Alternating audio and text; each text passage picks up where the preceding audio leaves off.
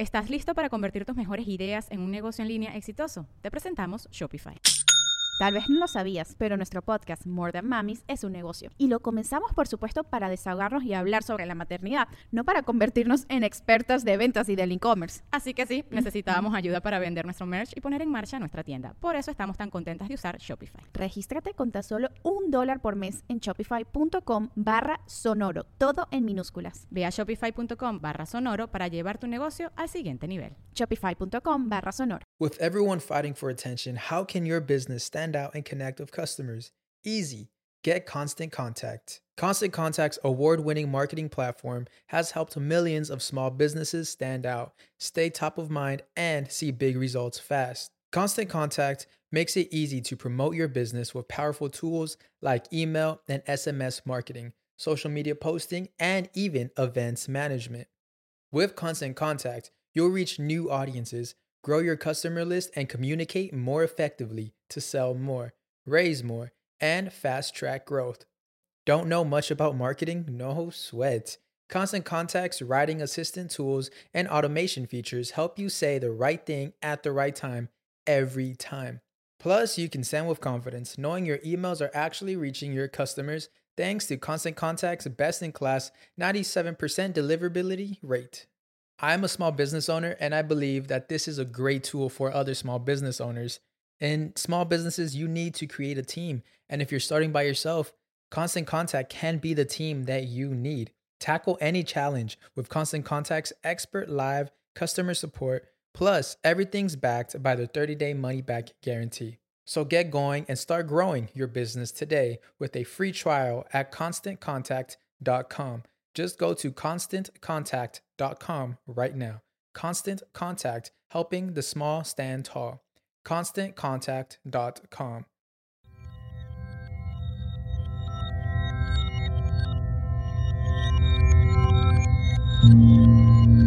Estás escuchando Sabiduría Psicodélica por Janina Tomasini. Este podcast está patrocinado por Fondeadora. Menos bancos, más libertad.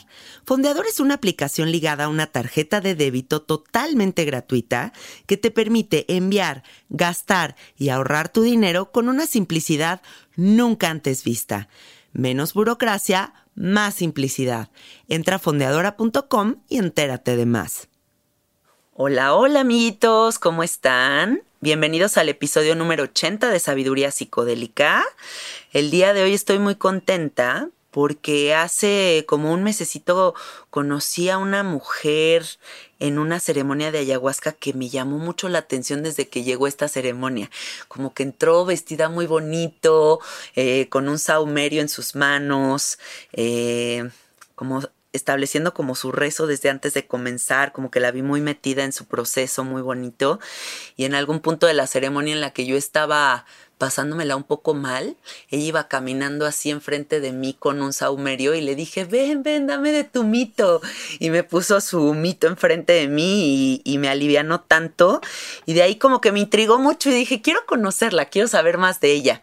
Y tuvimos oportunidad de comer juntas ese día de la ceremonia y, conectamos de una forma muy linda y ya de ahí nos hicimos amiguitas y hoy está aquí en el estudio conmigo Andrea de Lozada. Muchas gracias por estar aquí. Gracias, Janina, a mí por invitarte y por invitarme. gracias. Oye, Andrea, cuéntanos un poquito... Eh, ¿A qué te dedicas? ¿Qué has estudiado? Eh, ¿Qué onda contigo? ¿Por dónde caminas? bueno, primeramente me dedico a vivir. Ok, claro. Sí. Eh, estudié licenciada en gastronomía, pero la verdad nunca ejercí porque por azares del destino llegó la yoga a mí hace 24 años ya y me clavé, me clavé. Siempre estuve en una familia que me invitó mucho al deporte. O sea, teníamos tres obligaciones en mi casa. Era respetar a mis papás, la segunda era la escuela y la tercera era hacer ejercicio. Ah, qué bien. Sí. Entonces, en una de esas trampas maravillosas que da la vida, yo estaba dando clases de spinning y las bicicletas ese día las estaban aceitando. Entonces, pues dije, qué raro, pues ya no tengo nada que hacer. Y vi que en el salón de junto, porque esto era en un gimnasio, había clases de yoga. Y dije, bueno, esto es para viejitos, me voy a meter. bueno, el ego quedó destrozado, no pude hacer nada y de ahí empezó mi camino en el yoga.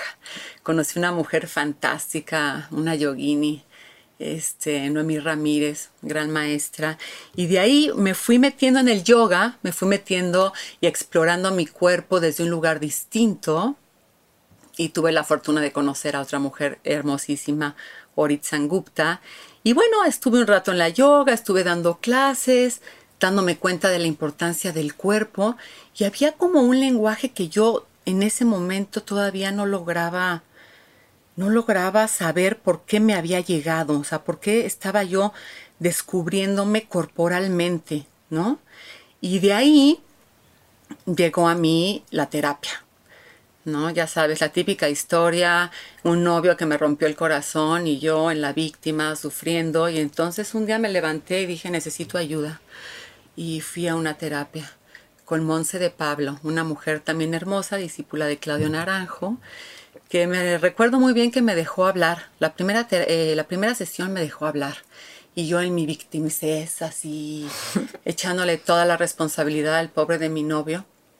Y ya la segunda empezó a, a tratar de que yo tuviera una toma de conciencia y me apasioné. Me apasioné y bueno, me mandó a unos retiros fuertísimos, todo sobre la escuela de Claudio y empecé a descubrir que pues bueno, que también era importante como meterme en mi historia familiar, meterme en la psique, meterme en los patrones. Y de ahí me metí a estudiar en la escuela de Claudio Naranjo, terapeuta gestalt. Sí. Y bueno, pues empezó toda una, toda una, un descubrimiento, ¿no? Y un darme cuenta de por qué el yoga, de por qué mi contacto con el cuerpo, porque Claudio hablaba mucho de, bueno, la neurosis que viene de cuando te desconectas con el cuerpo y, bueno, en mi camino con las plantas también. Claro. Pues miren, amiguitos, todo esto, este caminar de Andrea, todo esto que, que, se le ha presentado en la vida, la ha llevado a tener una conexión profunda con el tema de la muerte, ¿cierto? Con la tanatología. Y es justo de ese tema del que vamos a hablar el día de hoy, eh, porque creemos que es muy importante en estos momentos que estamos viviendo conectar con esa información. Y este episodio lo vamos a titular La muerte chiquita y la verdadera muerte, porque vamos a hablar no solamente de la cuestión em, de la muerte tal cual, sino también de la cuestión sexual, del orgasmo, de esa muerte chiquita que todos hemos experimentado, espero. Amén. y este, y qué, qué enlace tiene una cosa con la otra, ¿no? Entonces, ¿cómo fue estudiar con Claudio Naranjo? Cuéntanos. Bueno, la verdad me siento muy afortunada, muy afortunada porque han llegado a mi vida maestros que no están en el personaje del maestro. Y eso para mí es un gran regalo porque abre la confianza y la apertura, ¿no? Porque te pone, bueno, a mí, hablo en primera persona, a mí me puso en un lugar de no sentirme inferior, que tenía que ir a aprender algo. Más bien con Claudio fui a desaprender cosas. Claudio era un hombre apasionado por el ser humano, apasionado del arte, de la música. Era un hombre que su sonrisa te invitaba a, a muchas cosas, ¿no? Eh, era muy abierto, ¿no? Este, no había bueno o malo, no había juicio, y todo en un contexto terapéutico que él se pasó pues más de 60 años, ¿no? En todo este proceso de, de ayudar a un despertar de conciencia humanitario. Entonces, para mí trabajar con Claudio fue el darme cuenta también, porque yo, bueno, esto también creo que es importante que lo mencione, yo llevaba tomando ya plantas de poder ocho años okay. antes de entrar con Claudio. Y tenía un ego espiritual donde todos eran unos este, ineptos, no sabían, porque pues yo tomaba ayahuasca. Entonces, pues, ¿qué me van a venir a decir a mí, no? Que tomo, que tomo medicina. Y con Claudio entendí el orden, ¿no? O sea, el orden de darle, por ejemplo, a las medicinas su lugar y su claridad. Entonces, Claudio me, me, me, metió en unos procesos y bueno, yo siento que a mí y a miles de gentes, de realmente darte cuenta aceptarte, redescubrirte. Hablar de Claudio es, a mí me, fue un hombre que, que, nos, que bueno, nos enseñó muchísimo.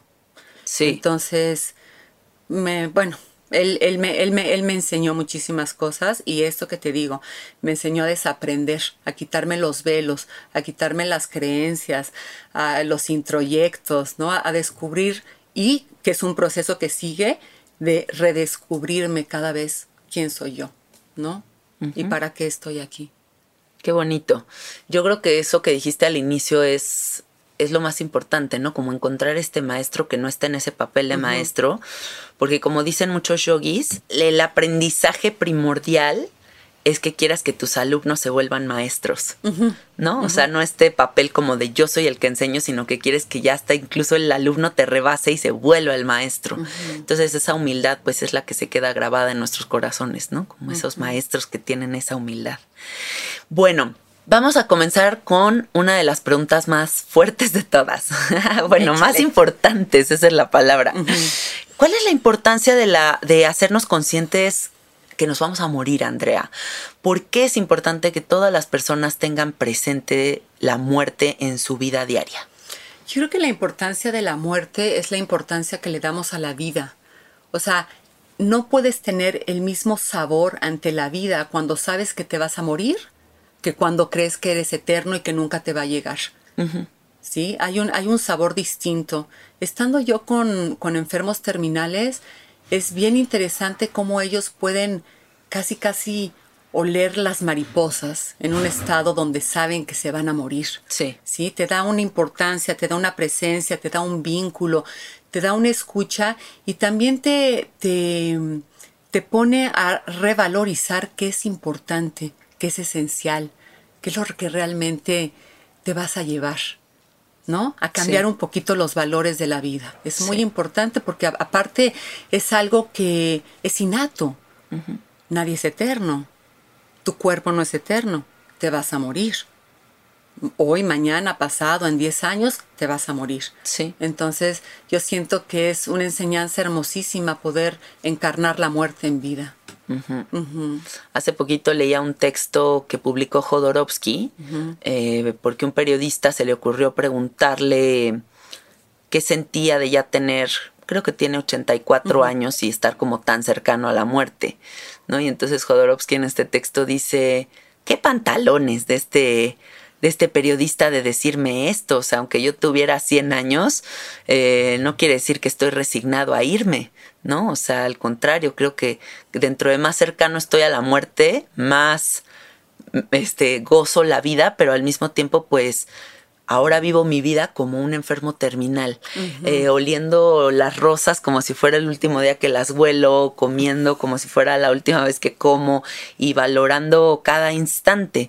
Y a lo mejor y esto que nos comparte Jodorowsky podría ser aplicado no solamente a una persona de 84 años, sino a a nosotras a, o a alguien que tiene 16, o sea, la edad que tengas es como tener esta idea presente de que el- lo único que es verdadero es este momento, ¿no? Y que así como muere gente muy joven, mu- muere gente muy vieja, y si disfrutamos la vida y tenemos gratitud, pues entonces ya no hay miedo a irnos. Sí, es como, yo siento que es como la capacidad de, de nutrirte. Por ejemplo, si tú tienes hambre, ¿no? Y te comes un platillo y estás satisfecho, ya no tienes más necesidad de estar comiendo. Igual en la vida, ¿no? Si tú la vives, le das presencia, le das, le das sabor, le das escucha, le das, le das, pones tu tiempo ahí, tu capacidad de entregarte a este momento, porque tu, tu alma no muere, pero tu cuerpo sí, y tu personaje también, que esa es gran parte de, de lo difícil de la muerte. Ay, sí. ¿no? Que el, el personaje que te dedicaste y te esforzaste e invertiste en crear, te das cuenta que no era nada, Y que lo vas a tener que soltar. que era una ilusión. Yo recuerdo eh, esta anécdota que, bueno, mi papá ya estaba a un mes de, de trascender y me lo llevé a Cuernavaca a comer un- unos mariscos que le encantaban. Y bueno, yo, yo disfruté mucho a mi padre, pero me llamó la atención que venía en el carro y veía las nubes y decía, lloraba, se le salían las lágrimas, era, era un llanto tan dulce y decía, mira mija, esto es Dios. Y veía los árboles y decía, esto es Dios. Mm. ¿No? Era una capacidad de percepción y de agradecimiento, como tú dices, distinto, que nunca lo vi antes en él. O sea, tan, tan profundo, tan latente, tan vivo, ¿no? Sí. Entonces yo creo que entre más rápido despertemos a la conciencia de la muerte, más capacidad tenemos de vivir una vida plena, en armonía y en paz y en, ¿sabes? En todo lo que eso trae. Sí. Sí. Como si fuera como un espejito, ¿no? Como si resolviéramos una cosa con respecto a la muerte y eso se viera reflejado en nuestra vida cotidiana, Claro, en el día a día. claro. Y tejiendo un poco estas ideas sobre la muerte, sobre la importancia de tener presente que nos vamos a morir, creo que también sería importante que hablemos sobre la importancia de descubrir tu propio concepto de la muerte, porque yo lo que veo actualmente es que mm, las religiones han caído bastante, no quiere decir que no estén ahí, pero que se ha perdido mucho como la religión implícita que nos daban. Y que entonces las personas, hay muchas de estas personas que pueden irse hacia una construcción de una vida muy espiritual y eso da satisfacción, eso da fe, eso da contención, pero también hay mucha gente que no está creando ese sostén porque ya no hay ni espiritualidad ni religión y entonces están como navegando en la nada y hay mucho desconcierto. Es lo que yo siento. Entonces, ¿cuál es la importancia de que las personas descubran su propio concepto? Pues yo creo que es esta parte de autodescubrirte, ¿no? De realmente quitar todos los introyectos, porque no solamente es a nivel religión, es a nivel cultural, es a nivel familiar, que se te van poniendo capas y capas y capas de lo que crees que eres tú, ¿no? Y la vida, una vida de autoconocimiento y de búsqueda, es quitar esas capas y no ser tu papá y no ser tu mamá y no ser tu maestro de secundaria que te caiga tan bien, es ser quien realmente eres, es resonar con tu pasión. Hay una parte muy importante en la tanatología que pronto vamos a tocar ese tema Sí. de el cuerpo se divide en cuatro y es el cuerpo mental, el cuerpo emocional, el cuerpo físico y el cuerpo espiritual. Y el único de los cuerpos que te va a ayudar a trascender ese, ese, ese momento donde te quitas el cuerpo, donde te quitas tu vehículo de vida, es el cuerpo espiritual. Claro. Entonces es tu propio lenguaje, es lo, es lo que resuena para ti, es el Dios que a ti te resuena, que es solo una palabra, es esa energía que te acompaña, ¿no? Porque es la energía que, que te va a recibir en el otro, en, el, en, el- en la otra realidad, en la otra vida, Sí. cuando despiertes del sueño. A mí, por ejemplo, me ha sido muy útil como sí crear este concepto de la muerte para encaminar mi búsqueda. ¿No? O sea, como que creo que también eso es muy importante, como que luego poco aprieta el que mucho abarca, ¿no? O sea, que de repente estamos como en este deseo infinito de, de seguirle rascando y seguirle rascando, pero creo que la dirección también es bien importante. Entonces, también conceptualizar la muerte para cada quien creo que es justo eso, como ponerle un poquito de, de, de un caminito, construirle un caminito a toda nuestra parte personal.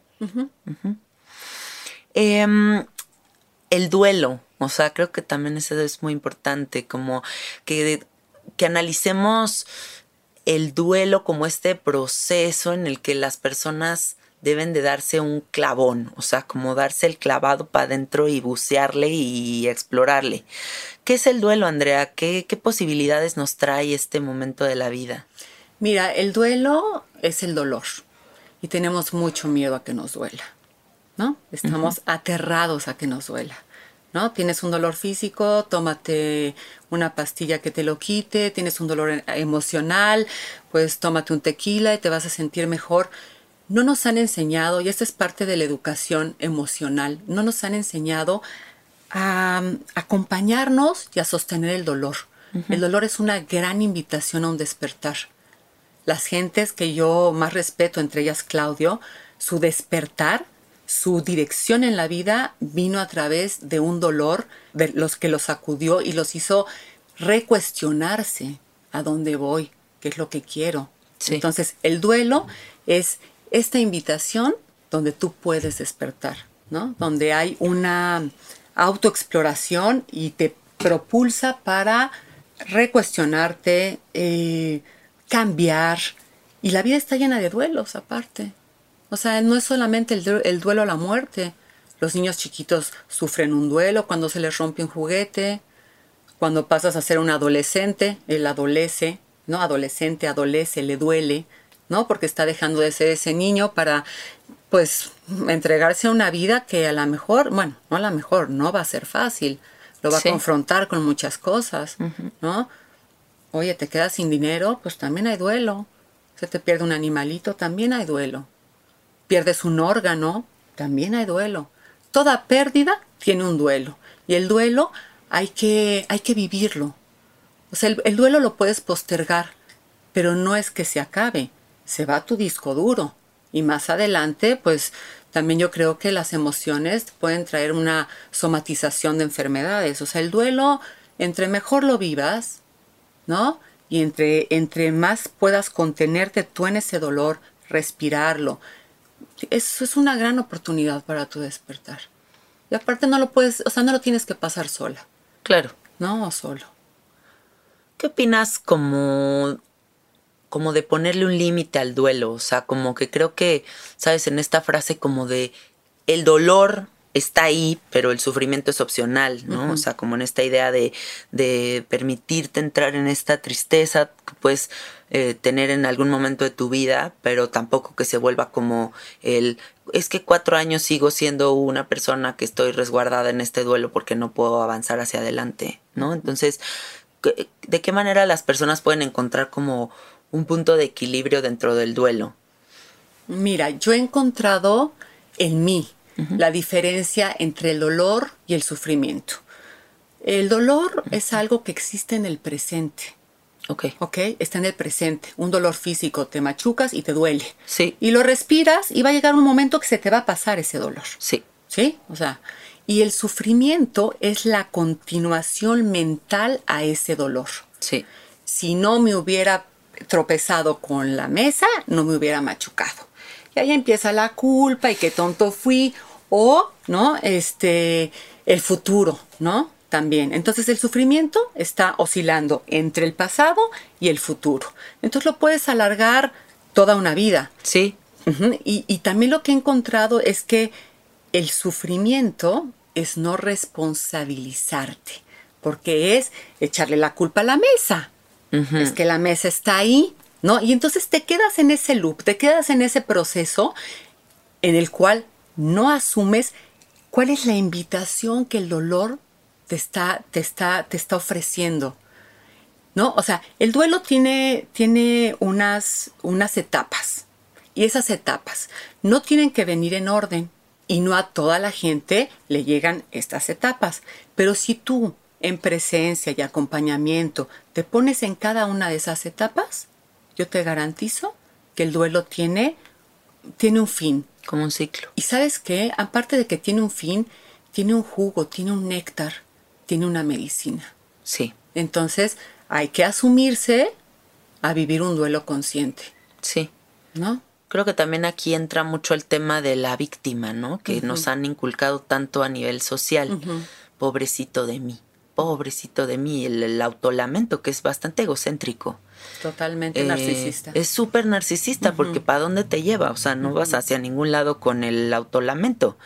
Y yo, uno de los problemas más constantes que veo en toda la gente que viene aquí a hacer el sapo conmigo es que el problema primordial es el papel de víctima, ¿no? Entonces, creo que también para tener un, un duelo sano, eh, yo le aconsejaría a la gente que comiencen con entender que todo le está pasando a todo el mundo. O sea, que todo es parte como del proceso natural, uh -huh. ¿no? No es como, ¿por qué a mí? No eres especial porque te pase a ti. Exactamente, por más cabrona que sea la situación. Uh -huh, uh -huh. O sea, creo que todos estamos como teniendo estas experiencias en mayor, menor medida, o es más, ni hay más ni menos, simplemente está sucediendo. Pero lo importante sería pues también el no juicio ante la situación, ¿no? Mira, yo me peleé, hablando de Claudio, yo me peleé mucho tiempo porque cuando empecé a trabajar con él, él siempre decía, todo está en ti. O sea, si algo te molesta de una persona, si lo puedes ver, es porque está en ti. 100%. Y yo me peleé muchísimo con esa idea. Y los años pasan y me doy cuenta que qué razón tenía, qué razón tiene, ¿no? En el momento que yo me hago responsable de mis heridas, hay una alquimia hermosísima porque también soy responsable de que no me duelan. Sí. De que acabe riéndome de ellas. Sería mucha impotencia creer que los demás tienen el poder sobre mi emocionalidad. Eso sí está mucho más grave. En el Sí. momento que tú agarras las riendas de tu vida y te comprometes y te pones a hacer un trabajo profundo, la cosa cambia. Sí. La cosa cambia. Entonces la importancia también del trabajo personal, ¿no? Totalmente. Pues es que ahí empieza todo. Sí. En muchos aspectos de la vida. Yo creo que en todos. Eh, y con esto, pues todos los ejercicios que nos ofrece la vida para podernos preparar para morir, ¿no? ¿Tú cuáles consideras que son los más importantes, Andrea? Bueno, a mí me apasiona mucho el tema y siento que hay varios. Me gustó mucho, bueno, me gusta mucho, creo que una de las medicinas que más respeto es la meditación. Siempre he sido re- rebelde y me he peleado con muchas cosas. Y la meditación me costó ocho años sentarme en un cojín de meditación y decir, "Ah, ay, sé de qué se trata. Ya no estoy en contra, ¿no? Ya, ya no lo estoy sufriendo. Yo siento que la meditación es un súper ejercicio, ¿no? Es esta capacidad de poderte situar con lo que hay, con lo que esté sucediendo. Sí. No es dejar de pensar, es realmente encarnar lo que estás viviendo. ¿No? Los sueños, los sueños me apasionan mucho. Siento que hay un trabajo impresionante con los sueños y una, una relación que muchas culturas, o sea, los cabalistas hablan de esta capacidad de cuando tú estás dormido, tu alma, que es esta, es esta energía que también se va cuando desencarnas, se va al astral y se va a trabajar. ¿Te acuerdes o no te acuerdes? Y es un milagro que regrese. ¿No? Sí. Entonces, también trabajar con los sueños es un entrenamiento a la vida. ¿No? Las medicinas, por supuesto. La ayahuasca, el capi, la leana del horcado, la leana del muerto. Cada vez que vas a una ceremonia te vas a morir. Porque no vas a salir como eras antes de entrar a esa ceremonia. Hay un cambio. Dios. Amén. Hay, hay un darte cuenta. Esperemos que Sí. así sea. Sí. El sapito, ¿no? Sí. Yo la vez que, que fumé sapo, me acuerdo que de lo, de lo que, de las pocas palabras que se me brindaron, fue de aquí, de aquí vienes y aquí vas a regresar a ese lugar, a ese lugar de una mente no dual, de una completa comprensión. Unidad. ¿No? Este, ¿qué más entrenamiento? La danza, bueno, y el orgasmo, el sexo también, ¿no? O Sí, claro que sí. Sí, la vida es un entrenamiento para la muerte también. En esta parte que dices de la meditación, o sea, como de estar con lo que hay, yo siempre he considerado muy importante la meditación en mi vida porque creo que, para empezar, el calmar la ansiedad, o sea, como la ansiedad del necesitar, del hablar, del observar, del como eh, estar aquí como comiéndote todo lo que hay enfrente de ti. O sea, siento que es muy bonito la parte meditativa que es como irte a la vacuidad, que supongo que eso es lo que va, es a donde me voy a ir cuando me voy a morir. Entonces, irme a ese espacio donde yo practiqué por mucho tiempo la meditación no dual y justo era entrar en este espacio en donde no estoy dualizada y estoy en la unidad y eliminar el juicio. Y entonces cuando me regreso a esta realidad y tengo la opción de mantenerme en la unidad o dualizarme, digo, ay no, ahorita para qué juzgo, o ay no, ahorita para qué me meto en pedos, o para qué. Y entonces me mantiene en un estado muy sereno, ¿no? Y, y también la importancia de la meditación, pues esta cuestión de conectarte contigo, o sea, en qué momento te tienes una ceremonia contigo en el día, que todos deberíamos de tenerla. Ya no es esta cuestión idealizada como de todos tienen que meditar porque está de moda. No, es, es verdadero, ¿no? Se ha prostituido mucho, yo creo que muchas de las tradiciones sagradas, como el yoga, la meditación, ¿no?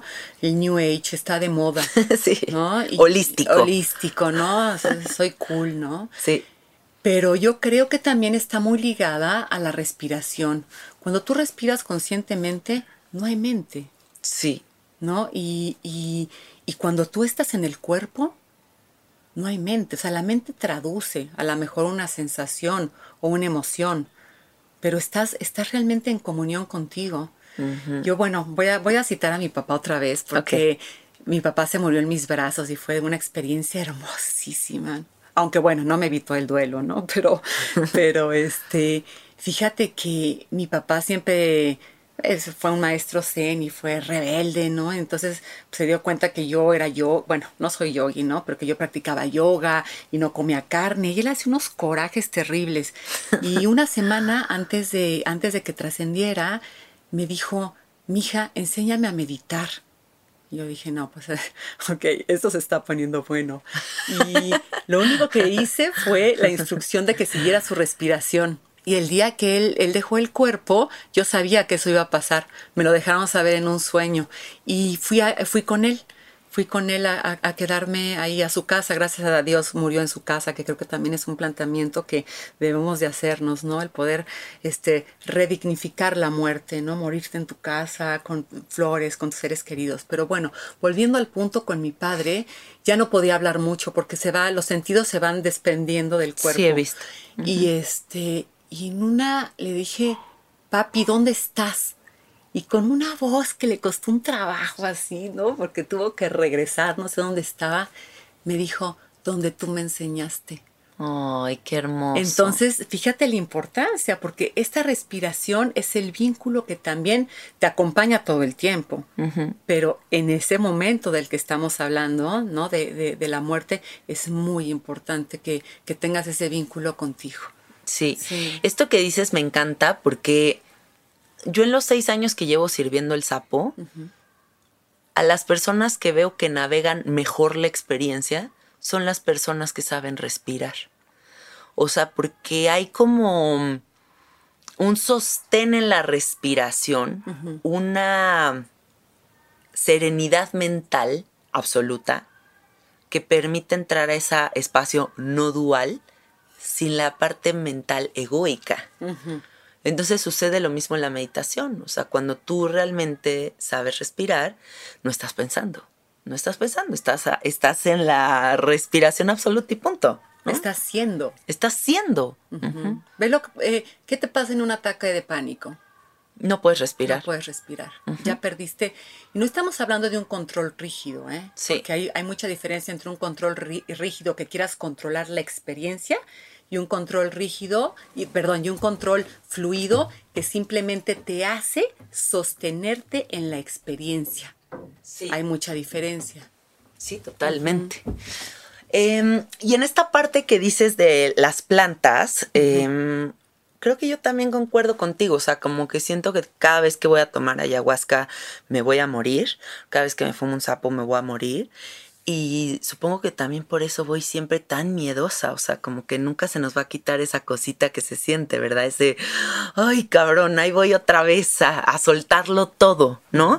Y qué importantes estos ejercicios con estas plantas porque justo nos dan la oportunidad de salirnos para ampliar nuestra perspectiva y regresar y reordenar la información, ¿no? ¿Cómo lo vives tú? Bueno, con la experiencia con las plantas para mí sigue siendo un lugar, un lugar desconocido. O sea, llevo ya varios años tomando plantas y siempre que llego tengo el hoyito en la panza y esta parte, este entrenamiento a la muerte. Sí. O sea, no, o sea, no me la sé. No me la sé para nada, o sea, cada vez sé menos. Exacto, yo es lo que me doy cuenta, que no es como que, ay, qué bárbara, ya llevo esta cantidad de ayahuasca, entonces ya me estoy volviendo pro. no, cada vez, lo único que aprendo es a flojita y cooperando. O sea, como a cada vez ponerme así más aguadita y dejar que la medicina llegue y se acomode y me enseñe lo que me tenga que enseñar, pero realmente no es que tengas control de nada. Y justo creo que esa es la enseñanza. Y ese es el tema, ¿no? sí. No hay control sobre tu muerte, ni de la forma que te vas a morir, ni cuándo te vas a morir. Sí. No hay control en lo que pasa allá afuera. O sea, el único control que supuestamente tenemos es cómo nos sostenemos ante lo que no tenemos controlado, que es el 90 o tal vez más por ciento de, nuestras, de nuestra vida. De nada, exacto. O sea, ¿cuál control? Em, a mí la ayahuasca me enseñó que me iba a morir. O sea, la verdad es que yo cuando tomé ayahuasca por primera vez, no, bueno, la segunda que fue la que me enseñó esto, yo creo que yo tenía como unos 29, 28 años y por loco que parezca yo a esa edad no sabía que me iba a morir, ¿no? O sea, me creía como joven para siempre, inmortal para siempre, este, no sé, como que era una temática que ni siquiera estaba en mi cerebro. Y en el momento en el que la adopté, cambió mi visión por completo de, todo, porque mi filosofía de vida es la gratitud. O sea, yo no digo que, que ahí está la gratitud, yo digo que yo soy gratitud. Por eso mi estudio se llama Soy gratitud. Porque creo que la muerte me enseñó eso, como a despertar y decir, no mames que respiro, no mames que me tomo un té, no mames que me baño, ¿no? O sea, como asombrarme por todo. Esta parte del asombro creo que también es fundamental, ¿no? O sea, el realmente encarnar que no hay garantía, ¿no? Yo, siento que de ahí, por lo menos para mí, nace la gratitud. O sea, ¿quién te garantiza que vas a respirar mañana? Sí. ¿Quién te garantiza que vas a poder caminar mañana? ¿No? Y, y, creo que viene en la Biblia, ¿no? O sea, el cielo va a estar abierto a los que volvamos a ser niños. ¿Cómo es un niño? Un niño se sorprende de todo. Es novedad, ¿no? No es este letargo de ay otra vez, ¿no? Y, o sea, no hay garantía. La vida no tiene garantías, ¿no? Y esa es una realidad. Y siento que también depende mucho de toda la historia, no hay una diferencia enorme entre cómo ven la, vida, eh, la muerte y la vida en Occidente y en Oriente. Háblenos un poquito de eso. Sí, para mí marcó mucho porque, bueno, en, por ejemplo, en Occidente, pues, morirte es un tabú. Sí. O sea, no hables de la muerte, no la vayas a traer. Ay, no, cállate, ni la menciones. No, y, oye, me voy a morir, no, cállate. Toda mi familia. si ave de balagüero, cállate, ¿no? Cruz, cruz. Se murió, qué tragedia. Sí. O sea, sí hay una parte fuerte en la pérdida, pero es una realidad, ¿no? También, este, pues no sé, en la religión este, católica, ¿no? Es como, bueno, pues ya te moriste, entonces te vas a encontrar un señor allá arriba ¿no? Que te va a decir a ver cómo te portaste y si te portaste mal, lo cual quiere decir que le hiciste caso a tus instintos y a lo que querías hacer y no estabas en un régimen castrante, ¿no? Pues te vas a ir al infierno. Sí. Y entonces, ¿quién tiene ganas de morirse si te vas a ir al infierno y te vas a quemar viva? Y, o sea, ¿no? Claro, también por eso debe de haber tanto miedo a la muerte, por todos estos conceptos como infierno, fueguito, diablo. Purgatorio. sí. ¿No? Purgatorio. Limbo, limbo. O sea, sí, qué miedo. Pero bueno, o sea, también, o sea, yo tuve una experiencia cuando fui a la India que eh, iba en un taxi y acababan de atropellar a un señor y se había muerto, atropellado hacia tres coches de donde yo estaba. Y el taxista no sé de qué manera me planteó como, ah, pues le tocaba en este momento morir, ¿no? Y no fue como esta idea que a lo mejor aquí en México hubiera sido de, ese desgraciado que lo atropelló, culpable, ¿no? Porque nunca es la culpa de, es que bueno, no debería ni de haber culpa, lo que me refiero es a que siempre tenemos que echarle como el dedo a alguien más y no esta responsabilidad de, de, decir, pues tal vez era su momento o por algo él tiene que irse en este momento. Eh, o es una ofrenda, como lo dices tú, ¿no? O sea, creo que que sí deberíamos de alivianarnos un poquito con eso y dejar de echar culpas, sino simplemente pues entender que tal vez pactamos nuestra muerte desde antes de venir aquí. Yo tengo esa idea, ¿tú qué opinas de eso?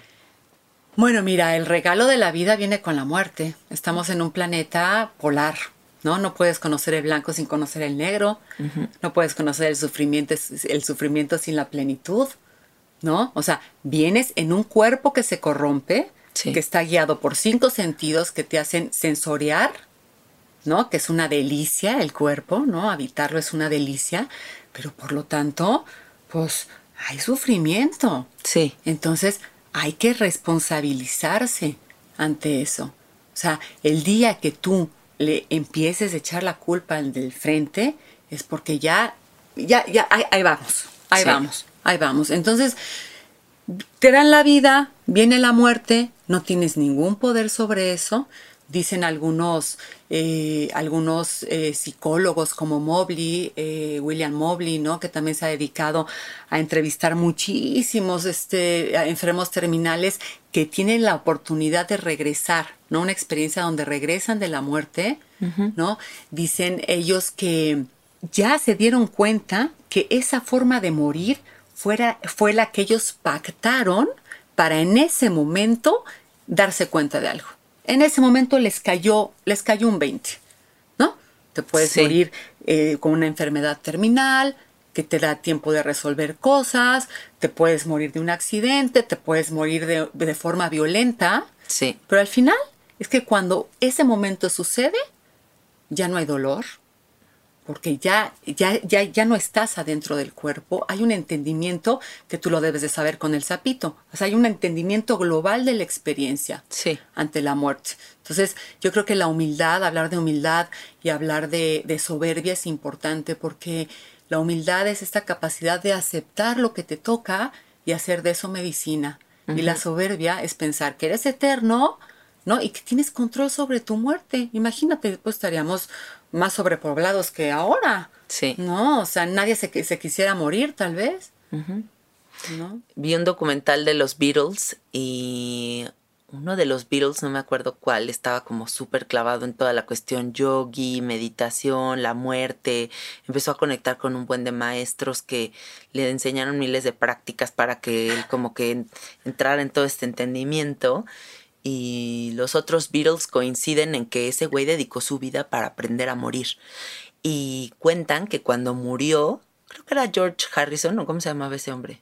Y no Bueno, sé. no me acuerdo. Ajá. Este, cuando muere, dicen que toda la habitación se iluminó. O sea, todos los que estaban ahí coinciden que esta enfermedad terminal que le vino y que le dio un tiempo determinado para como procesarlo, cuando llega la muerte dicen que abrió los ojos y que ese último suspiro fue algo que les enseñó tanto, o sea, que todos los que estaban ahí lo vieron y dijeron, no mames lo que acabamos de presenciar, esto es que alguien sepa morir con gracia y que dedicó tanto tiempo de su vida justo para este momento tan importante. Qué bonito morir así. Precioso. Qué Precioso. padre. Ahora sí vamos a hablar de la tanatología. ¿Qué, ¿Qué onda? ¿Qué es la tanatología para toda la gente que no sepa? Mira, la tanatología es la capacidad, así resumiéndolo, es la capacidad de acompañamiento ante una pérdida. Ok, Cualquiera que ésta sea. O sea, no tiene que ser una muerte física. Ok. Puedes acompañar en diferentes procesos de, de la vida. un divorcio. También. Sí. Claro que es una Claro. pérdida. Sí, sí, sí. Ok. Y bueno, esta, bueno, tanatología viene de Thanos, de- del dios de la muerte no violenta, Mm. ¿no? Y es bien interesante porque es la madre de la, tono- de la tanatología es Elizabeth eh, Kubler-Ross, que fue una psiquiatra suiza, atea, que por causalidades del destino la ponen a trabajar eh, con los enfermos terminales. Y ella en este acompañamiento se dio cuenta cómo, híjole, cómo estaba cómo, cómo la frialdad de morirte en un hospital, ¿no? El ego de los médicos, que yo respeto muchísimo a los médicos, pero cuando tú estudias, por ejemplo, una carrera de medicina, te enseñan que tienes que salvar una vida, Sí. ¿no? Y si se- esa vida se va, puedes tomarlo como un fracaso, Sí. ¿no? Sin ponerte empáticamente en el otro de decir, a lo mejor ya no tenía ganas, porque Claro. se vale. Sí, también. Se vale, ¿no? En, las, en los terminales se vale, o sea, primero llega el, el no acepto, luego viene la negociación de, bueno, Diosito, si me, si me juro, este, me das dos años más de vida, luego viene el enojo porque no te los da, y luego viene la aceptación, y luego viene pues el, el poderte ir, ¿no? Sí. Entonces ella empezó a ver todo este, todo esto que se veía en los hospitales, cómo la gente moría sola, y se empezó a clavar ahí y empezó a ver la importancia, por ejemplo, de no, no dejar que la gente se muera sola, Ok. de tener un contacto, ¿no? Un calorcito, una mano, de escuchar, ¿no? Para Sí. empezar el concepto de la muerte, ¿no? A ver, ¿qué es para ti? ¿No? Y ante eso no quererlo cambiar porque yo soy, yo soy este maometana o taoísta, no querer cambiar, simplemente la escucha, ¿no? También eh, si hay temas por resolver, herencias, rencores, Uy. pleitos, ¿no? Y lo que hablábamos, ¿no? Redignificar la muerte, o sea, cómo hacer de este momento algo súper digno, ¿no? Y acompañar. O sea, porque el que, te- el que entiendas a la muerte como una pérdida no quiere decir que te vas a evitar el duelo. El duelo lo vas a tener, aunque sepas que la muerte es natural y es más, estés esperando ya el día de morirte para ver qué hay allá. O sea, el duelo de los seres queridos eh, existe. Es, la, parte, la parte corporal, química, emocional que es natural en, esta, en este planeta, en esta encarnación como humanos, ¿no? Sí. Entonces, bueno, se dedicó toda esta vida, es increíble su, su biografía, si pueden verla, véanla, porque es apasionante. Y entonces hizo varios, como varios acuerdos, ¿no? De qué es acompañar a un doliente. Un doliente es una persona que tiene una pérdida, o también el enfermo que va a trascender, o la gente que se queda, ¿no? Y el tanatólogo, ¿no? ¿Cómo es ese acompañamiento? ¿Hasta cuándo dura? ¿Cómo intervenir? ¿Cómo no intervenir? ¿En qué te metes? ¿En qué no? Y, es muy apasionante. La verdad es, es, es, es, un, es una forma de acompañar, pero también volvemos al tema de la responsabilidad.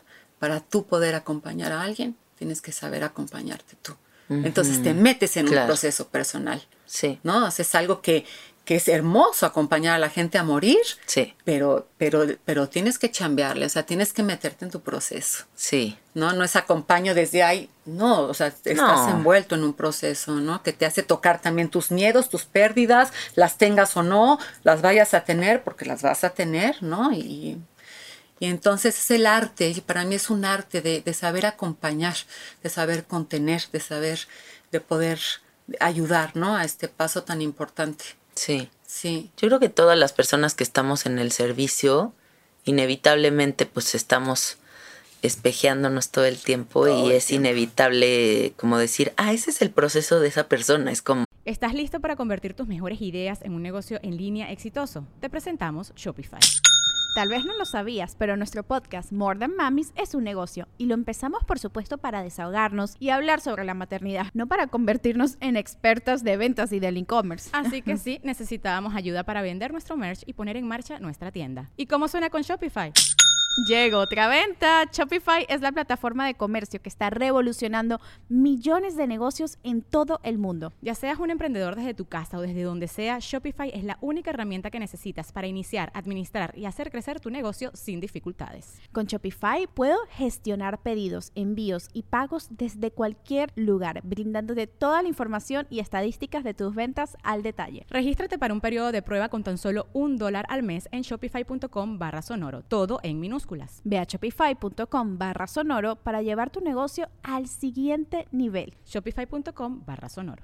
todo el tiempo, pues te, también lo que la persona resuelve enfrente de ti o el proceso que abre, pues también se abre en ti, porque es inevitable esa empatía, ¿no?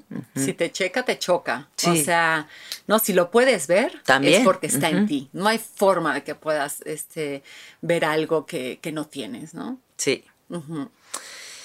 Y, y en esta nueva, pues ni siquiera nueva, yo creo que ya lleva mucho tiempo como esta cultura del no sentir, ¿no? A nivel social como que cada vez está más establecido, el que siempre seas funcional, el que siempre des el 100%, se siente culpa en los momentos en los que no estás haciendo nada, porque siempre tiene que haber una actividad, parece que estamos como en un maratón eterno de cosas.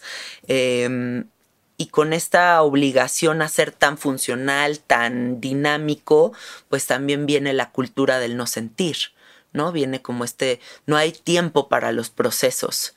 ¿Y mm, cuál es la importancia de que una persona atraviese su dolor de forma consciente y despierta? Y que de verdad se, se entregue estos, estos duelos. ¿Qué opinas? Pues es toda, ¿no? O sea, estamos en un sistema, en una cultura que quiere gente funcional. Tiempo es dinero. Sí. Si no, no sirves. Si no produces, no sirves. ¿No? Estamos robotizados. Entonces, pues, pero ¿cómo te vas a dar tiempo para, para tener un duelo? ¿No? O sea, las madres tienen hijos y los tienen que dejar, creo que son a los 40 días en un en una casa de cuidado, una guardería, ¿no? Sí. O sea, no te dan el tiempo. O sea, un, bebé tiene que estar pegado a la teta casi dos años para, para que más o menos tenga una vida funcional, ¿no? Sí, y a los 40 días ya. Y vámonos, ¿no? ¿Por qué? Todo se justifica. Trabajo, dinero. No hay momento para duelo. Entonces, ¿qué pasa si tú no vives tu duelo? Sí, puedes seguir trabajando como un robot, pero a alguien se la vas a cobrar. A tu familia, a tus hijos, a tu jefe. O sea, si tú no tienes un duelo resuelto, no puedes vivir. O sea, puedes tener, estar, estar en el proceso de resolverlo, pero estás encargándote. Es como encargarte de la limpieza de un cuarto. No quiere decir que lo vayas a limpiar todo en un día, pero te estás encargando de limpiarlo. Igual un duelo. Y la vida está llena de duelos. Por eso es tan importante, o sea, estamos en una cultura que ir a terapia, pues estás loco. Sí, pues ni que estuviera loco. Oye, y, poner dinero en una terapia, no, pues mejor, mejor cómprate una, una botella de tequila. Sí. Es más fácil. ¿no? O sea, alivio rápido, fast food, ¿no? Todo rapidito. Sí. ¿No? Tienes que aprender a, eh, primero que nada, reconocer que necesitas ayuda. ¿No? Porque, o sea, yo lo he visto, ¿no? En los procesos terapéuticos, el dolor y el miedo los atraviesas con acompañamiento.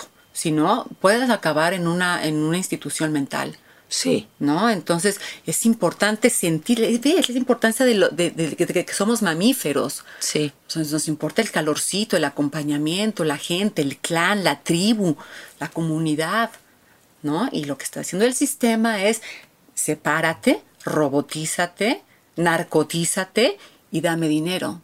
Entonces yo creo que, bueno, es tiempo de eh, volver a lo básico y podernos dar tiempo para para nosotros, ¿no? Sí. Y todo esto acaba en el mismo punto conector de la muerte.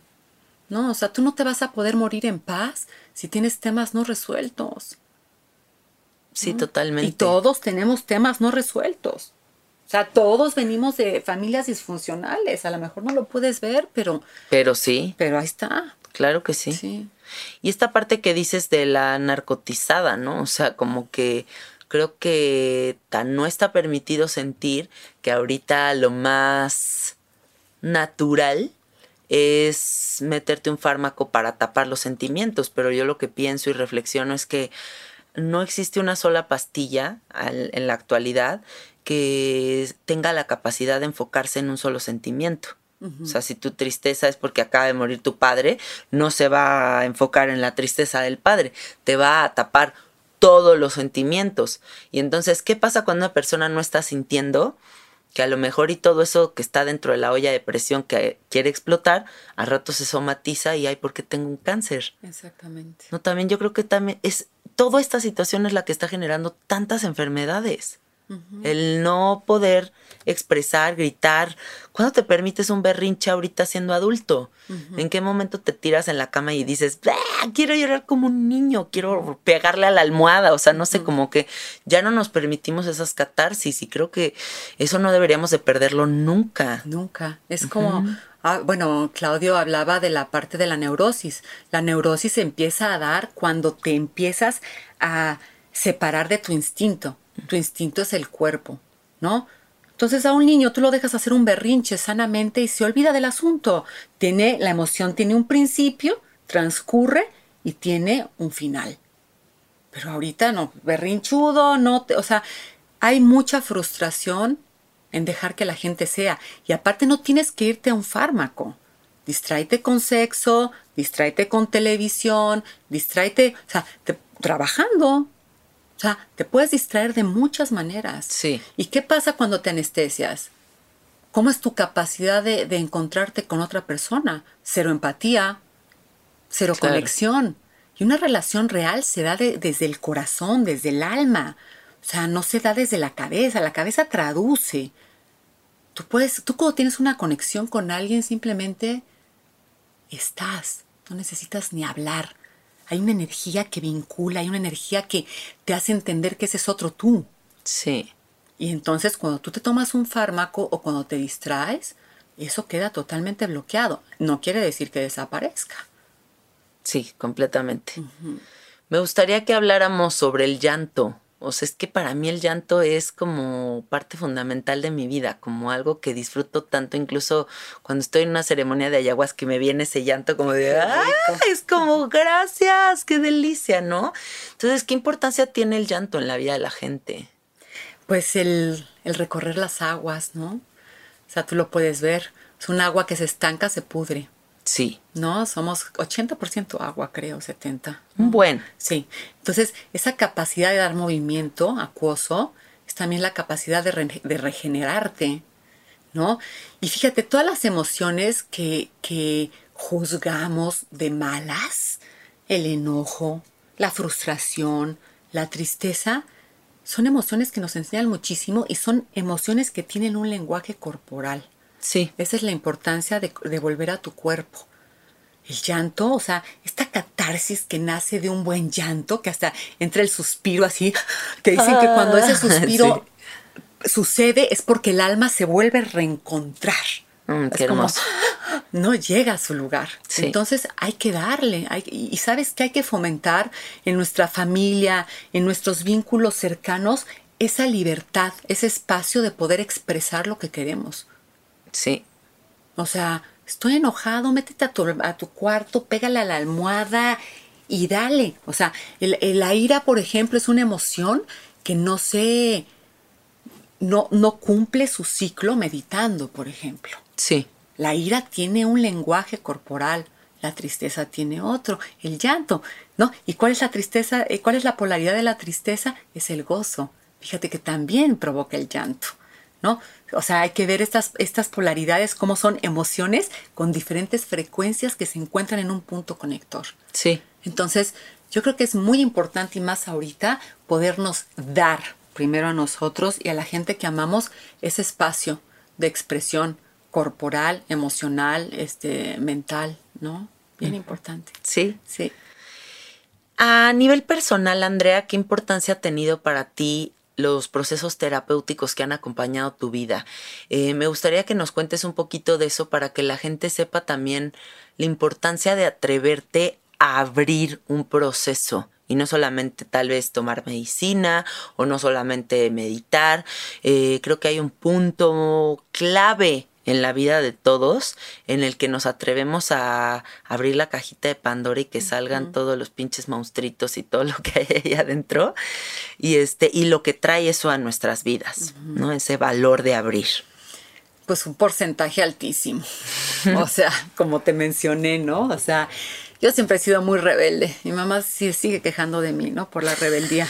Y, y para mí la terapia es simplemente ese espacio donde puedas ser y donde tengas un ser que es un espejo. Es un espejo donde tus puntos ciegos los puedes ver, ¿no? Porque el ego es esta entidad, tenía un maestro este, napolitano que decía que es una entidad camaleónica, que busca formas, escenarios distintos, personajes distintos, para volver a encallar en esa herida, que no es placentera, pero es has aprendido a vivir tanto tiempo con ella, Sí. que pues regresa a tu miseria y échale la culpa al del frente, ¿no? Sí.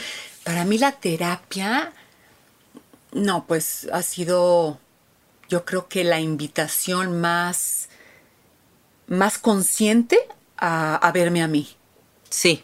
¿no? Yo creo mucho en las terapias que involucran el cuerpo. Ok. ¿no? O sea, estuve también en diván y todo, no, no me hizo mucho, pero en una terapia gestáltica, por ejemplo, con Claudio, bioenergética, este, ahorita estoy en una terapia sistemática familiar, que yo ya pensé que tenía resueltos mis asuntos familiares y me mandaron al principio de la cola así. Y bueno, ¿no? O sea, yo siento Sí. que hay una hay un orden, ¿no? Hay un orden. Entonces, el, el ver estos puntos ciegos, este, obviamente te dan claridad y luego si usas medicinas o otras cosas, ya es como el, el final del engranaje, ¿no? Como esa pieza que cae en el Sí. rompecabezas así de, ah, ok. Eso no quiere decir que se resuelva en el momento. Sí. No, pero por lo menos ya no hay, ya no hay drama, ya no estás en el drama queen, ¿no? O sea, Sí. Ya hay más responsabilidad. Sí, totalmente. Sí. Me reí ahorita porque me acordé de un meme que está Rocky, así, Rocky Balboa, Ajá, así ajá. todo madreado, sangrado, así como en la orilla del Rin, ¿haz de cuenta? Y dice arriba, cuando ya te resolviste a ti mismo, pero la ayahuasca te abre otro proceso en el que te das No, cuenta sí. que te falta todo tu linaje. Oh, no. Y está Rocky así todo madreado como de es neta, ¿no? No, y el linaje, o sea, estás hablando de por lo menos tres generaciones atrás. Atrás, sí, Con sí, todos los secretos familiares y lo no Uy. dicho. Ay, sí, bueno, Sí. ahí estamos. Pero yo creo que sí, esta, esta cuestión es muy importante, amiguitos, que, que, que se la graben, que lo tomen en cuenta, porque yo lo que he visto también es que muchas personas pueden tomar mucha medicina y seguir en, lo- en la misma. Es importante que alguien les ayude a poner nombre y apellido a las cosas. Eso creo que se me hace súper importante. Se me hace súper importante tirar un poquito los altarcitos para también este ver un poquito más allá de la idealización eh, familiar creo que también es importante darnos cuenta de dónde viene eh, esa cosa que nada más no resolvemos ¿no? O sea, ¿por qué entiendo tantas cosas pero esto no? Y ese justo esa cosa que no estás resolviendo es porque la tienes que llevar a terapia. Ya no es la noventava ayahuasca, o sea, es de verdad ya sentarte con un espejo enfrente a ver qué pedo. Y otra cosa muy importante que me gustaría que nos digas, Andrea, ¿cuál es la verdad no prostituida de este momento COVID que estamos viviendo? Porque también creo que está muy relacionado con la muerte. Bueno, paradójicamente a mí hay veces que, que se me hace, o sea, surrealista, ¿no? O sea, es como, siempre hemos estado con la muerte, o sea, tenemos, bueno, culturalmente también México es, es un país que se ríe de la muerte, ¿no? Tenemos el Día de los Muertos, Sí. los altares de los muertos, y ahora resulta que a todo el mundo se le olvidó que la muerte existía y que solo llega por el, por el COVID, ¿no? Sí. O sea, nada más, ¿no? Entonces toda la gente evitando lo inevitable. Sí, o sea, evitando el morirse, encerrada en su casa, seres humanos, familias que no se tocan. Eso está muy loco. O sea, eso mata. O sea, eso te mata más que para mí, ¿eh? Sí, que, sí, que- sí. que- que- que el propio virus. Siempre hemos vivido con virus. Yo no estoy diciendo que no haya una gravedad ante esto. Simplemente mi, eh, mi observación es que, o sea, están llenando de miedo para no, no, es que no tengo ni idea de qué se trate. O sea, la- realmente no sé. Lo que sí creo es que es muy claro que están tratando de desvincular el contacto humano, Sí. la confianza y todo con, un, con, con- con una historia que ya sabíamos. O sea, la muerte, pero si la muerte ha estado presente todo el tiempo. ¿No? Sí, porque ahora sentimos que más, ¿no? Pues ahora sentimos que más porque es la dirección que le están dando, yo siento que los medios y el sistema, ¿no? Hace poquito leí, este, no me acuerdo exactamente del número, pero hay más muertes por hambre en África que muertes de- eh, por COVID, Sí. ¿no? Entonces... O creo que los números hasta son mayores en influenza, o sea, en muchas otras cosas. Sí, creo que nos falta humildad. O sea, creo que nos falta un poquito de humildad para y resignación, o sea, como un poquito más de pues lo que pase o lo que tenga que pasar va a pasar, ¿no? Y no esta obs- obsesión de de quitarte los virus, microbios y bacterias de encima, porque yo creo que si ahorita nos pusieran una luz negra aquí y nos diéramos cuenta de la cantidad de cosas que hay, pues somos, somos una colonia de, de, de, de cultivo de cosas, o sea, somos, estamos hechos de eso. Totalmente. Sí. Totalmente, sí. Yo creo que va más allá de eso. Mira, también eh, puedes checarlo en YouTube eh, eh, de las últimas, con, bueno, últimas y no últimas conferencias de Claudio. Hablaba de, de un sistema viejo, absurdo, un sistema patriarcal que Sí. ya es insostenible. ¿No? Que es este gobierno corrupto, que es, es como eh, la poca libertad que se da, no te conozcas, no seas libre, no tengas un libre pensar, obedece, robotízate, dinero, ¿no? Sí. Y todo esto siento que se está estructurando y ya no está en nuestro, o sea, lo que veo es como, como estos dinosaurios tratando de sostener algo insostenible y, o sea, ve lo que pasa con el miedo. Sí. Cuando tú tienes miedo, quieres aferrarte a algo, ¿no? Algo que te sostenga, ¿no? Y así lo veo, ¿no? Se están aferrando a algo que, pues, va a caer, Inevitablemente. inevitablemente. Sí, yo creo que para allá va. Yo creo que sí. Oye, y mm, ahora vamos a pasar al tema de la muerte chiquita. Para empezar, ¿qué relación tiene que hablemos de la muerte con el y, y del orgasmo? Pues yo creo que mucha. A ver, ¿por qué? Mm, yo creo que tiene que ver mucho con la entrega, ¿no? Primero que nada, ¿cómo es mi capacidad de, de darme en este momento?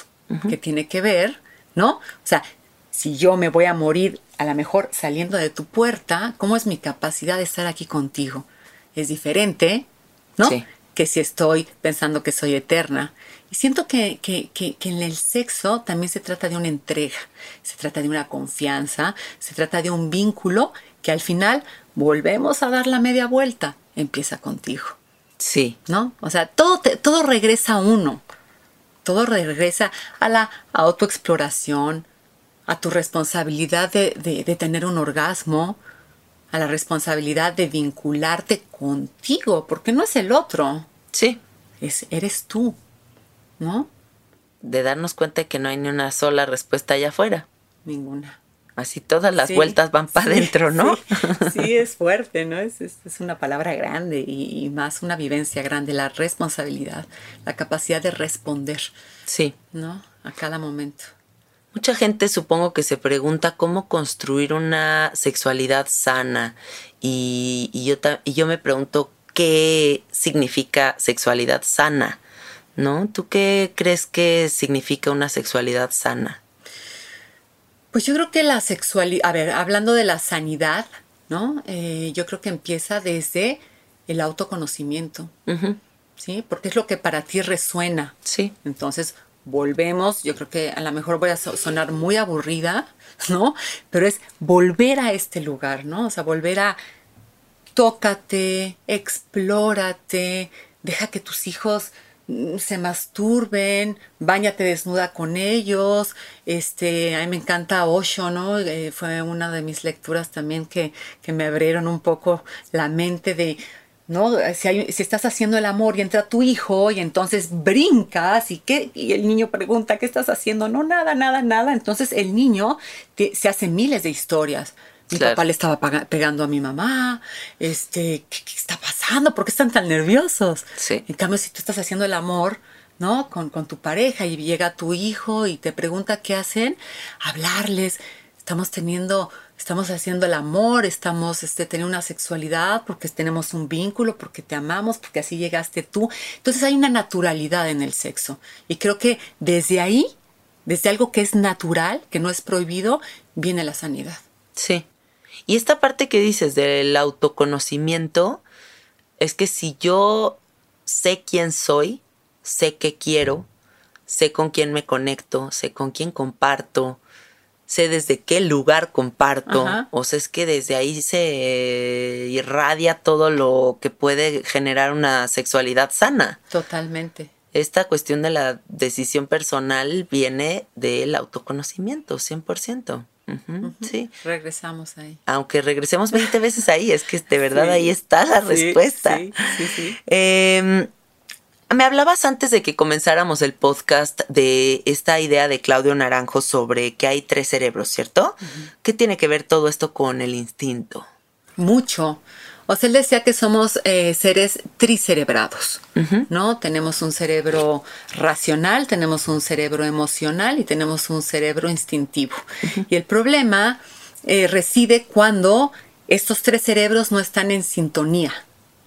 ¿no? Entonces, moviéndolo a la, a- moviéndolo a la sexualidad, pues es el instinto. Tú ve a un animal, ¿no? O sea, e- ese, es el olor, es el sexo, es como, como esta naturalidad, ¿no? Sí. Y, y él hablaba mucho y sus talleres y todo lo que él enseñó tenía que ver mucho con no reprimir el instinto. Si tú no reprimes tu instinto, tienes seres sanos, no tienes asesinos. ¿no? Porque un, por ejemplo, un asesino, una persona que mata es porque ha tenido su instinto reprimido a tal forma que, o sea, es tanto a la contención que, que Lo convierte en eso. Claro, claro, ¿no? Porque, porque es mucha la energía. Sí. Entonces, el instinto es el instinto, el goce es el goce. Y ya de ahí lo pasas a la emocionalidad, ¿no? Pues donde hay un amor compasivo, donde hay un amor de pareja, donde se, tradu- se traduce a otra vibración, a otro lenguaje, y pues la psique lo traduce para poderlo hablar aquí, por ejemplo. Sí. ¿no? Pero si somos seres que no nada más somos cabeza, ni nada más somos corazón, y no nada más somos sexo. Tenemos varios cuerpos que hay que poner en, sin- en sintonía y de ahí viene la congruencia, ¿no? Ese, ese lugar tan, pues, difícil a veces de, de sostener en una vida, ¿no? Ser congruente. Uy, lo más difícil de todo. Hacer bueno, lo más sentir. hermoso, pero a la vez el que requiere el compromiso más, más constante de todos, ¿no? O sea, porque no te puedes hacer güey tantito. ¿Y sabes qué? Y flexible. Porque lo que tú fuiste ayer siendo congruente, a lo mejor no vas a ser mañana siendo congruente. sí, también. también darte esa libertad de que, bueno, o sea, pues soy vegetariano, pero pues al día, en dos se- meses algo cambió y estoy comiendo puerco. También se puede, es una vida, una vida llena de posibilidades, de Sí. pruebas, de aciertos, errores. A mí el error, la palabra error no me gusta, me gusta más bien como la oportunidad de darme cuenta, Sí, ¿no? yo creo que eso es el Sí. error entre comillas. El error entre comillas. Y con todo esto que dices, a mí también se me viene a la mente mucho como la importancia de establecer nuestro propio sistema de creencias, ¿no? En que en algún punto nos detengamos a reflexionar quién soy. ¿Cuáles son estas preguntas que tú me habías dicho que son importantes hacernos en algún punto? Bueno, las preguntas que, que se fusionan entre el concepto de la muerte de Occidente y de Oriente son ¿quién soy? ¿De dónde vengo? ¿A dónde voy? ¿Para qué estoy aquí? ¿Y por qué estoy aquí? ¿Sí? O sea, todo eso reside en esas, en esas preguntas, pues son existenciales, ¿no? Sí. Y mm, en el curso que acabo de dar de expresión oral hay un momento en el que los pongo a hacer un ejercicio en el que les digo que me describan quién son, si no son su profesión, si no son padre, madre, hijo, hermana, si no son su nacionalidad, si no son, ¿no? Y yo lo que les diría es, estas preguntas que les acaba de compartir Andrea, traten de contestárselas de la forma más existencial posible, que es eliminando las etiquetas. O sea, no soy mis posesiones materiales, no soy el país en el que nací, no soy la edad que tengo. O sea, creo que las respuestas a todas estas preguntas van muchísimo más allá de, de lo visible. Y también no polarizar, porque el personaje, o sea, estamos en un sistema. En lo que se cae o no se cae, estamos en un sistema. ¿No? Entonces, por ejemplo, tú tienes, tú tienes un servicio, ¿ya? Y en ese servicio, para que, o sea, en el momento que tú estás dando una medicina, tú ahí tienes un personaje. Y hay que encarnar el personaje. Tú eres un chamán, una mujer medicina, ahí dando tu medicina con tu rezo. Estás encarnando tu personaje.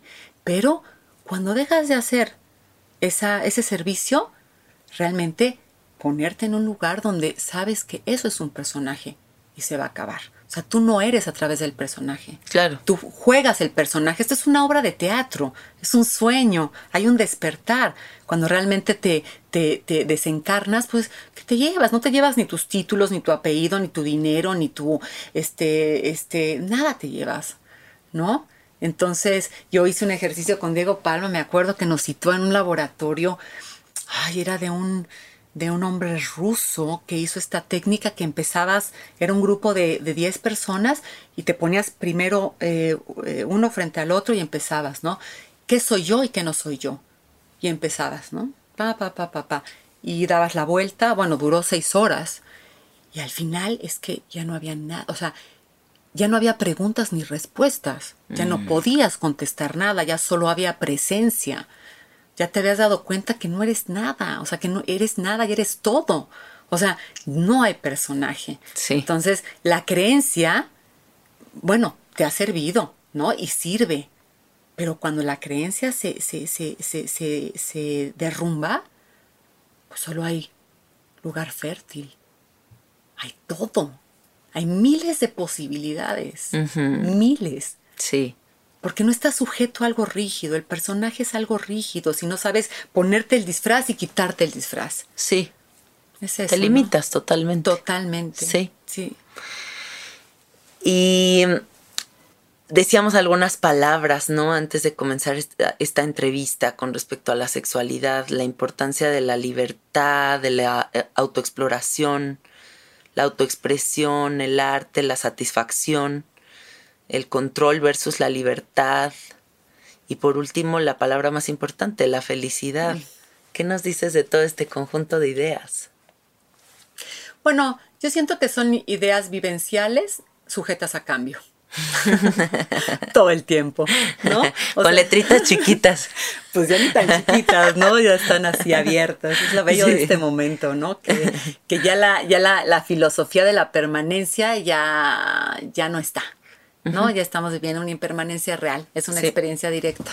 Entonces, todo es posible, todo es posible. Sé feliz, puta, sé feliz y regocíjate en esa felicidad porque tiene un principio y un fin. Se puede repetir. Vas a sufrir, bueno, más bien te va a doler. Regocíjate en ese dolor, gózalo, respíralo, de veras, sumérgete, porque sabes qué, va a pasar. ¿No? Todo es pasajero. Todo es pasajero, es la impermanencia. Sí. O sea, ¿no? recordándonos, ¿no? Que es que nada es permanente. es más fácil navegar. Sí. Y bueno, esto, esto en relación a la sexualidad también, o sea, cuánto tiempo nos, nos, invertimos en, en, este rollo de, pues, de la fidelidad, de querer, eh, de me traiciono para, para sostener una relación, de dejar de ser yo, de querer, querer, querer que permanezca. Todo tiene un principio y un fin. Ahora, estás haciendo el amor, tienes una comunicación corporal con alguien, entrégate como si fuera el momento de la muerte y cuando termine, suéltalo. ¿No? Esa es la entrega.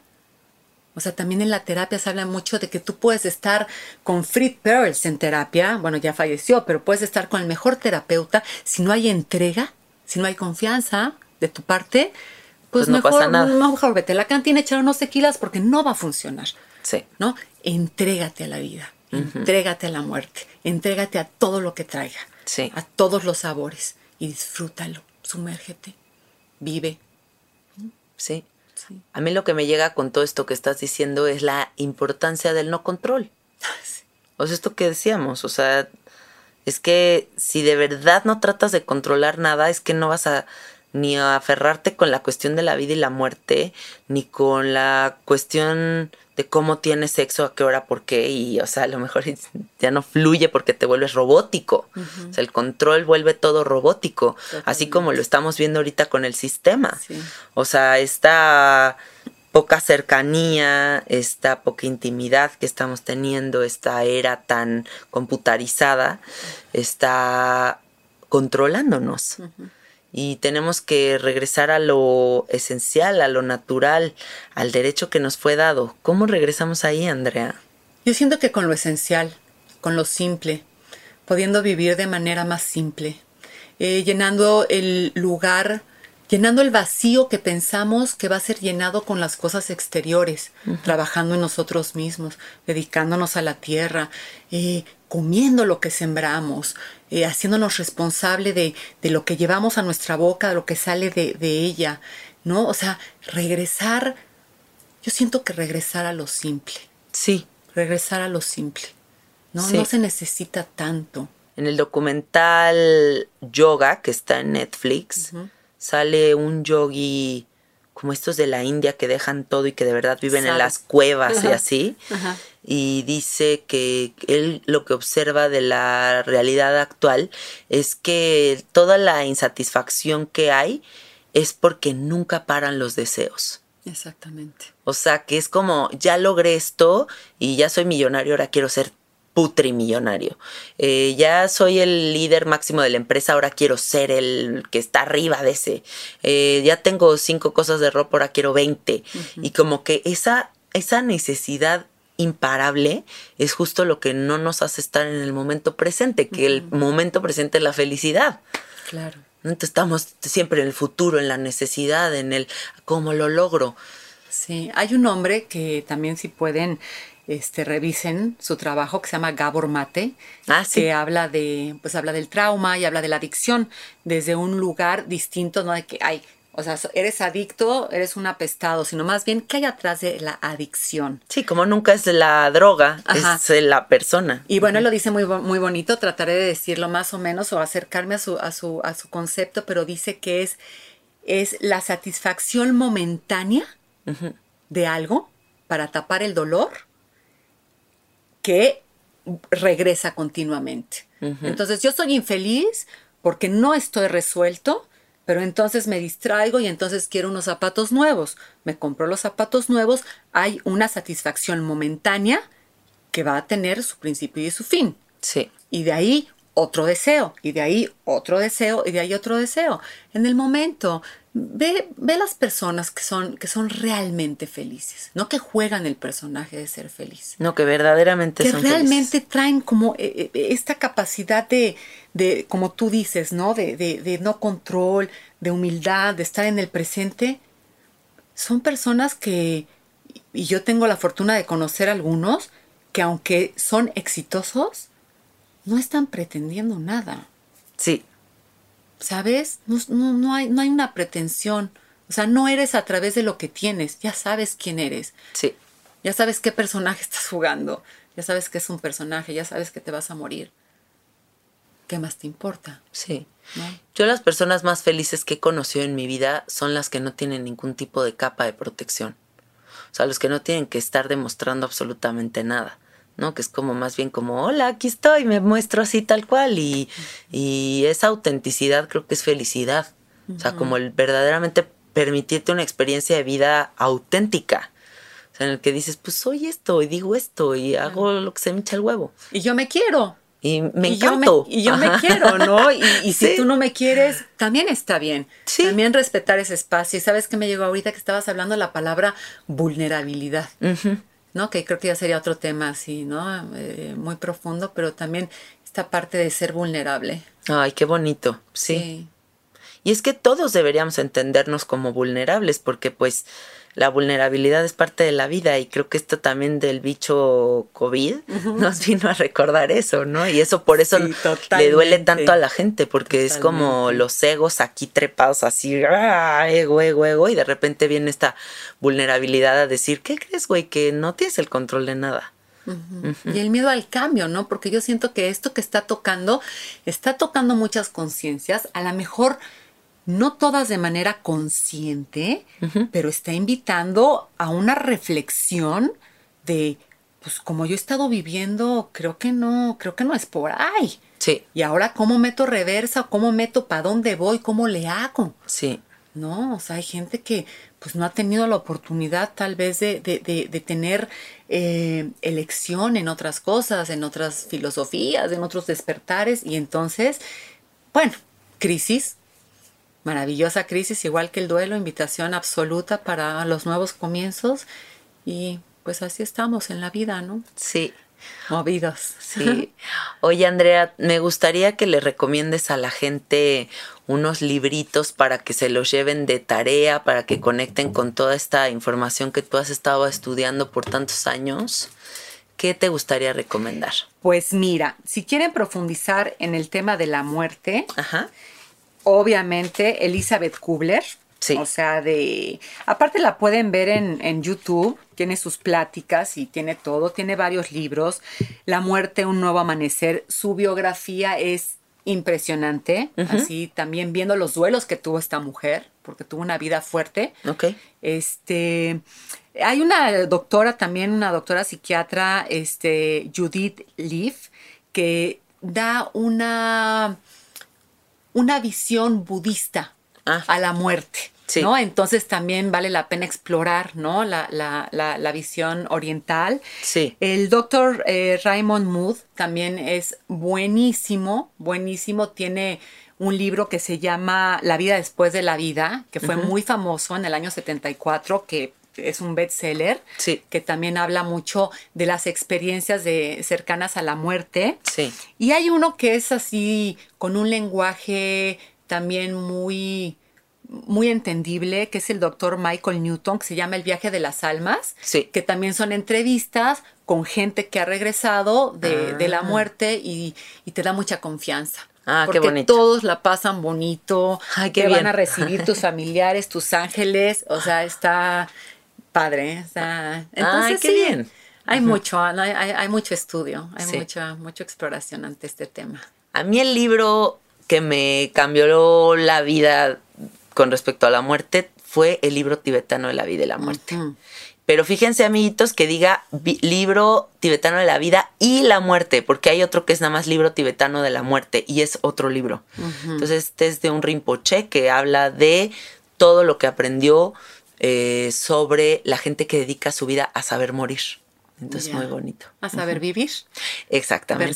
sí, sí, sí, sí, Oye, Andrea, pues te agradezco muchísimo tu tiempo, tu sabiduría, tu cariño. Em, creo que este episodio puede darle una idea muy, muy linda a la gente sobre la importancia de morir, diagonal, vivir y para aligerarse, para vivir tranquilos, para que la vida sea más fácil de lo que pensamos. Gracias por todo. Gracias, preciosa. Gracias a ti por estos espacios tan necesarios. Gracias por la libertad de expresión, de libre pensar.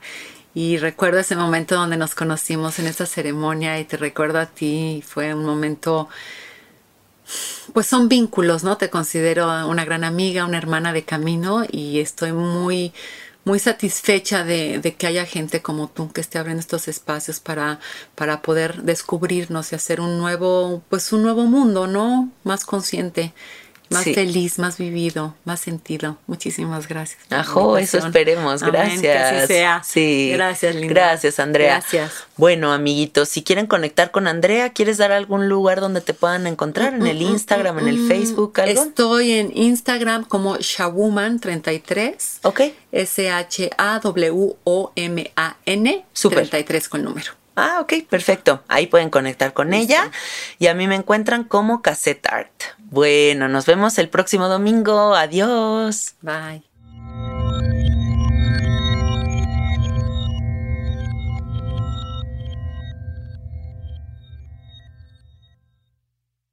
¿Estás listo para convertir tus mejores ideas en un negocio en línea exitoso? Te presentamos Shopify.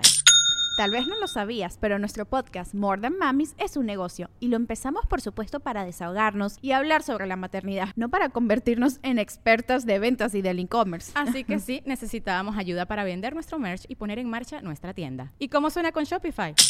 Llegó otra venta. Shopify es la plataforma de comercio que está revolucionando millones de negocios en todo el mundo. Ya seas un emprendedor desde tu casa o desde donde sea, Shopify es la única herramienta que necesitas para iniciar, administrar y hacer crecer tu negocio sin dificultades. Con Shopify puedo gestionar pedidos, envíos y pagos desde cualquier lugar, brindándote toda la información y estadísticas de tus ventas al detalle. Regístrate para un periodo de prueba con tan solo un dólar al mes en shopify.com barra sonoro, todo en minúsculas Ve a shopify.com barra sonoro para llevar tu negocio al siguiente nivel. Shopify.com barra sonoro.